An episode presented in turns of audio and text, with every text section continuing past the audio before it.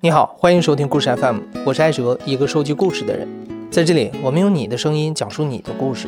每周一、三、五，咱们不见不散。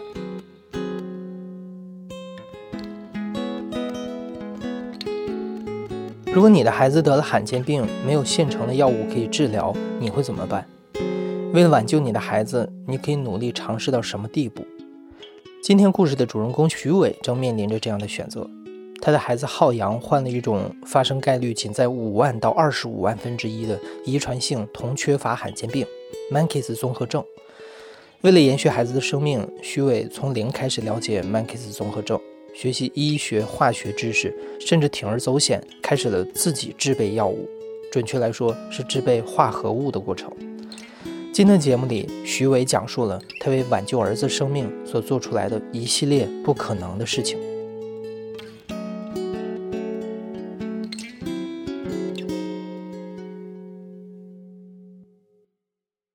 大家好，我是那个浩洋爸爸。呃，我学历就是高中毕业啊。职业的话，以前就是做那个淘宝店嘛。我儿子呢，因为 ATP7A 的基因突变，患有这个 Max 的罕见病。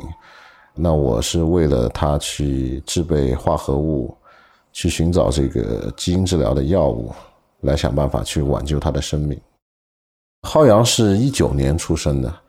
然后呢，我们是在他差不多六个月大的时候，发现他还是不会像呃同龄人一样去翻身抬头，所以呢，我们就带他去医院去做检查，考虑是不是他会有发育不良或者是发育迟缓这样的问题，比如说是常规的一个生长发育的检测呀，像一些骨密度啊，包括反应功能的检测。包括眼睛的检测都做过了，都没有什么异常，就检查不出来他为什么会像这样。所以呢，当时医生就建议我们去做了一个这个全外显子的基因测序，查一下基因上有没有什么问题。当时我们觉得，呃，可能基因不会有什么问题吧，因为我们全家人都没有什么问题，包括爷爷奶奶啊都没有听说过有基因的问题，所以觉得还是不相信。但是呢，也没有其他的办法了，因为所有的检查都做过了，都没有查出问题来。但是他还是一直发育迟缓，就没办法做同龄人可以做到的动作，所以呢，只能是去查这个基因了。因为疫情的关系，基因检测报告结果需要等待大约三个月的时间。在这三个月的时间里，徐伟的一颗心一直悬着。一方面，他不相信是基因出了问题。另一方面，又担心真的是基因有问题，在焦灼的等待中，基因检测结果终于来了。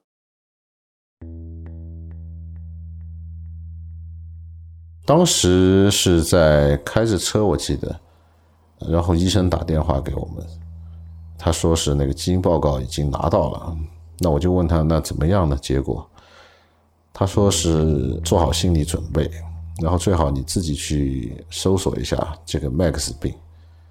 所以他就告诉我这个 Max 病是怎么拼的，然后叫我先去了解一下。第一反应就是懵的嘛，整个人就有点觉得不相信。当时听到我就去搜索了嘛，就是这个 Max 病，因为当时国内百度搜索的话，它有关的这个信息很少，但是也有，所以当时查了以后就看到说这个 Max 病无药可治，三岁左右就。孩子就没了，当时挺崩溃的，所以呢，也想尽快的去，就赶到医院去，听到医生的解答嘛。那当时医生也说，这个病的话，确实目前国内没有任何药可以医治，所以只能是等着他有什么样的症状的时候，再来医院进行这个对症治疗。医生告诉徐伟，浩洋是这家医院遇到的第一个 Menkes 患者，也是云南省第一个确诊的 Menkes 患者。连医生自己也需要查阅很多资料，才能为徐伟解释清楚什么是 Menkes 综合症。徐伟还是不相信这么小概率的不幸会落到自己的头上。他辗转找到国内曾经收治过 Menkes 综合症患儿的医生，从昆明飞到北京，当面进行会诊。无论是基因报告，还是生化指标，亦或是体表症状，通通都告诉徐伟，浩洋的确得了这个叫 Mankis 的罕见病。误诊的可能性被打消了，徐伟不得不面对现实，开始着手了解这个从未听说过名字的罕见病。Mankis 病是遗传性铜缺乏罕见病，是由患者 X 染色体上的基因发生变异，导致身体无法吸收铜离子。患 Mankis 病是一场漫长的痛苦，铜离子的缺失会严重影响生长发育。当别的孩子都可以翻身爬行的时候，浩洋常常只是安安静静地躺着。铜离子缺失还会引起神经退行性病变，类似阿兹海默症。一开始患者还能动能笑，到了后期什么都不会做了，甚至连吞咽都有困难。而缓解 Mankis 病的方法就是从体外补充铜离子。常用的制剂是组氨酸酮，但是因为各种原因，组氨酸酮还不能在国内买到，患儿家长只能另想办法。通过这个网络搜索，看到有一个 QQ 群是这个 Max 病的这个病友群，所以我们就加进去了。然后加进去呢，呃，就知道了有这个组氨酸酮嘛，因为问了一下这个群里面的人。说这个病只能是用组氨酸酮，但是问这个组氨酸酮哪里有买，都回答说是没有地方去买。然后呢，群文件里面就公布了，就是可以去台湾去获得这个组氨酸酮，但是当时因为疫情期间，就根本没办法去。台湾去不了，在医生的建议下，徐伟开始给孩子尝试鸡尾酒疗法，也就是几种微量元素的补充剂混合使用。但两周过去，孩子的相关指标依然没有恢复正常，还是只得用组氨酸酮才能救儿子一命。买现成的组氨酸酮制剂没有希望，徐伟想还能有什么出路呢？当时已经搜了很多论文了，嗯，任何地方都在找，只要有时间拿起手机都在搜索，都在翻译，都在查询。最大的问题是不懂啊，就根本看不懂，因为以前也没有涉及过。很多的专有名词都得一个一个的去查找，这就是最困难的，就是你没办法看懂它。那时候因为刚开始嘛，时间也有限，可能十多篇论文吧，已经知道这个组氨酸酮的合成方法，论文里面都有写，所以想到的就是，既然方法有了，那就去请药厂根据这个方法帮我们去制作。我也在群里面去呼吁大家嘛，我们一起去找药厂去做，嗯，但是没有人相信，因为他们觉得药厂是不会做的，可能他们是之前就有人去这样做过，还是怎么样，反正他们就不太相信药厂会帮个人去开发一个药，基本上每个人都说是不可能的，太天真了，就说一个药药厂来做要花很多的钱，要花很多的时间。所以没有人会去做的。但徐伟别无他法，他只有把别人说不可能的方法都试一试，才有可能救得了儿子。后来他在网上搜索，找到了一家药厂愿意与他们合作。于是先是通过线上联系，再飞到上海和他们实地沟通。到了此刻，他才知道病友所说的花很多钱、很多时间，具体代表的是什么意思。到了上海以后，就是到了药厂以后呢，呃，跟相关的这个人员进行沟通以后，发现他完全是按照那种正规的成药的整个流程来去帮我们做的计划。所以那样的计划的话，一个是他要做的验证非常非常的多，而且要做的相关这个相关部门要求的这种正规成药的手续也比较复杂。时间也比较长。那当时药厂的告诉我们，就是光第一个阶段的验证，好像就需要六个月的时间。一个药从化合物到变成药，中间要经过大概三到四年，都算是快的。然后费用的话也很高，所有的实验，所有的东西做下来，可能至少都要上千万。所以当时就选择了放弃。不仅是 Mankis 病。很多的罕见病人都面临着类似的困境。罕见病患者所用的特效药通常被形象地称之为“孤儿药”。一方面，因为罕见病的发病率低，研制孤儿药的利润少，药厂研发的积极性总是不高。另一方面，就算罕见病药物真的被研发出来了，为了收回成本，罕见病药物常常也是天价。去年八月，另一个罕见病脊髓性肌肉萎缩症的特效注射液卖到七十万元一支，就曾经登上热搜，引发了网民的热议。正当徐伟一筹莫展之际，他发现了共享实验室的存在，在那里又有了制备组氨酸酮的希望。当时就想着赶紧去找一个实验室嘛，看看能不能通过实验室帮我们制备出来。所以后来就找到了一个园区。专门做那个医药的，然后呢，他对于这个园区内的一些企业提供了一个中心实验室，就可以对外进行共享。所以当时就找到了实验室的这个相关的人员进行了询问。那他说是可以去出租的，也可以就把这个实验包给他们，他们呃出人，然后呢也提供这个设备，就直接帮我们。把这个实验做完，找到了共享实验室。徐伟需要自己采购制备组氨酸酮的原材料，以及支付场地人工费。比起药厂制药，共享实验室制备药物的时间成本都大大降低，两天就可以合成一剂组氨酸酮，所有的价格加起来也不超过两万块钱。徐伟的第一瓶自制的组氨酸酮就是在实验室里合成的，从无药可用。到求药厂制药无门，到最后在共享实验室里合成了组氨酸酮，徐伟的儿子终于有药可用了。每每徐伟逗儿子玩，看到儿子冲他笑，看到这种普通孩子再正常不过的动作，他都感到无比的欣慰。浩洋能动能笑，就说明徐伟做的药起了作用，儿子的生命又可以再多延续一天。但成功合成组氨酸酮的喜悦没有持续多久。徐伟又开始担忧了起来。尽管比起药厂制药动辄上千万的成本，在实验室制备化合物的价格只是一个小数目，但每天一针组氨酸酮的价格落在一个父亲、一个普通的家庭头上，依然是一笔不小的开支。因为这个药的呃，这个组氨酸酮的保质期呢，它只有五十六天。所以，呃，相当于如果要去上海制备的话，每一个半月就差不多要去一次，算上这个来回的呃费用，就差不多两万块钱才可以去去呃支撑一个半月，那个费用也很高，就承担不了。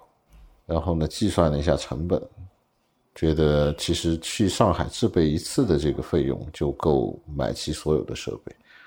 可以一直去进行这个制备，所以当时就决定把实验器材买回来，然后自己进行这个制备。八月份以后，我去参与了整个组氨酸酮的制备过程以后，那我就知道其实也并不是太难，所以呢，我就搜索了相关的这个所需要用到的设备，大概的话就是像高压灭菌锅。还有超净工作台、磁力搅拌器、酸碱度测试仪，然后纯水机、烘箱这一类的，然后在慕课网上哈学习的相关的这个操作的一些基本知识，然后呢，加上我之前在上海的实验室，我参观了，就是参与了整个制备的过程，所以。就是不停的去看那个视频嘛，因为之前在上海第一次合成的时候，我是全程录像的，所以呢，没有没有什么太太，就是跟着视频的操作步骤来吧。先进行消毒、称量，然后溶解、混合，然后测 pH 值，最终进行灌装。就当时做出来的时候，先呃用兔子啊。进行了安全性的测试，就看它会不会对兔子造成什么伤害啊？然后发现兔子没有什么问题以后，又在自己的身上试，试了发现也没有什么异常，然后才在孩子身上去进行注射的，还是比较有信心的吧。除非论文所有的东西都是假的，但是呃，不可能的。因为搜过很多论文，而且都是权威的这个媒体，呃，这个这个权威的这个网站，还有一些杂志出版的，所以还是比较有信心的。尽管徐伟每一步都是按照论文来做，也做了安全性的测试，但家人包括其他家长都还是充满了怀疑。与药厂制药经过层层验证药物的安全性不同，实验室制成的合成物不能算是正规的药，虚伪可能需要担上法律的风险。更何况，大家也担心一个高中学历的爸爸制成的药能治好孩子吗？他们觉得不可能，就是不放心嘛。就自己制备的，始终跟药是有有概念的。呃，毕竟这个要用到人身上嘛，又是孩子身上，所以他们都不理解，觉得太疯狂了吧。就是当时家里面的父亲朋友啊。都讲就是这是不可能的，没有那么简单的。然后说的比较极端，可能就说是我打赌你做不出来的这样的。我觉得有希望就一定要去尝试，不要还没开始就放弃，尝试到没有办法可以尝试为止啊。当时注射一个星期以后，就去医院去复查铜蓝蛋白和血清酮。那发现这个指标已经恢复正常了，所以就确保它是有用的嘛。当时就觉得终于算是成功了嘛，可以去缓解他的这个病情。虽然铜蓝蛋白和血清酮指标上升，但脑电波依然存在异常。左氨酸酮携带的铜离子无法抵达大脑，因此也难以让孩子的脑部发育。徐伟读研究发现，伊利斯莫酮是另一种治疗 Mankes 病的化合物。它可以携带铜离子抵达大脑区域，当然制作难度和成本也会相应提高。可徐伟当时没有时间去权衡资金、安全、法律风险等等问题，他想的是现在自制实验室里已经有的设备足以制作伊利斯莫酮，而这是能帮浩洋大脑发育的唯一选择。他决定直接行动。伊利斯莫酮和酮和左氨酸酮配合联合使用以后呢？本来孩子他的这个脑电图是有异常的，后来进行这个联合治疗以后，大概三个月以后吧，开始用伊利斯莫酮和左氨酸酮，再去复查这个脑电图，发现他的慢波和急波，就是异常波都消失了，孩子也变得爱动了，所以那个时候确实还，毕竟是。孩子的病情没有进展，反而会有一点点可观的改进嘛。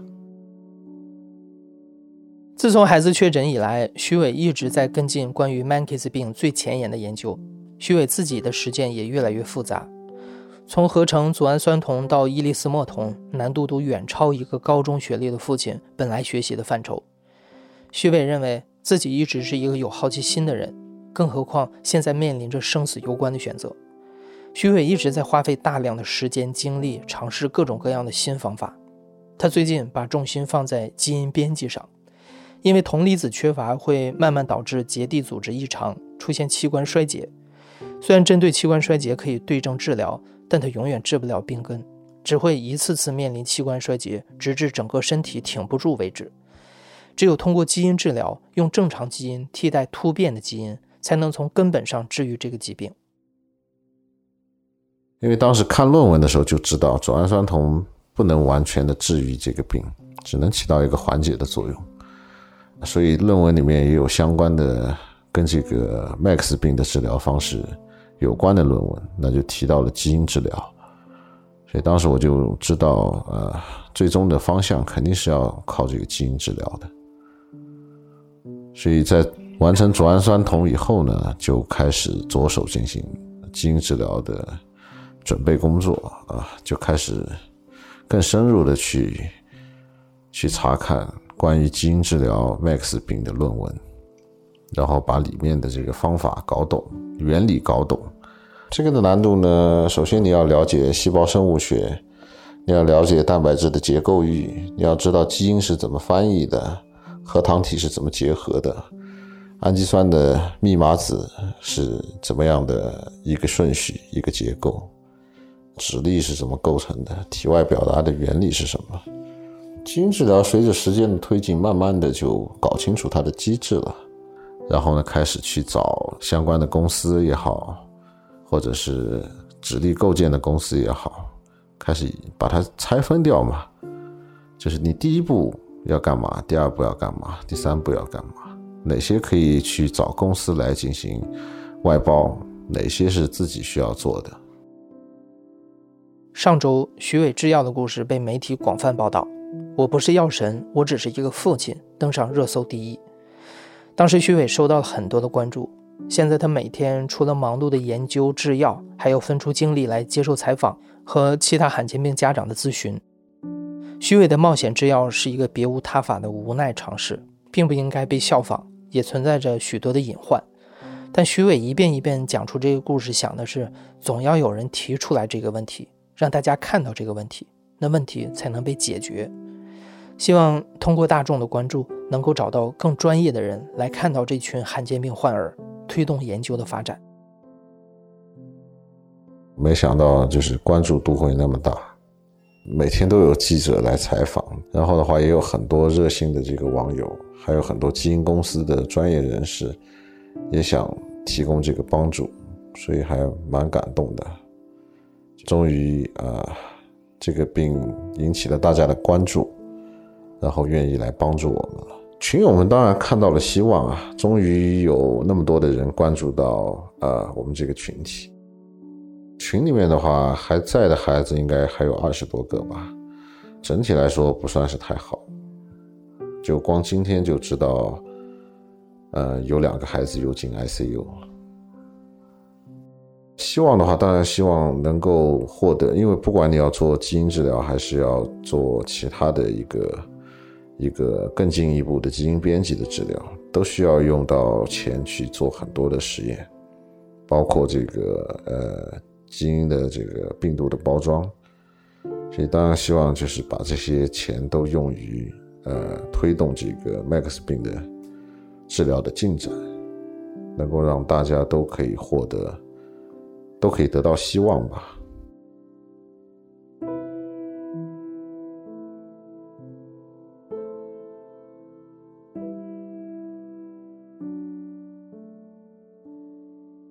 你现在正在收听的是亲历者自述的声音节目故事 FM，我是主播哲。本期节目由嘉文制作，声音设计孙泽宇。感谢你的收听，咱们下期再见。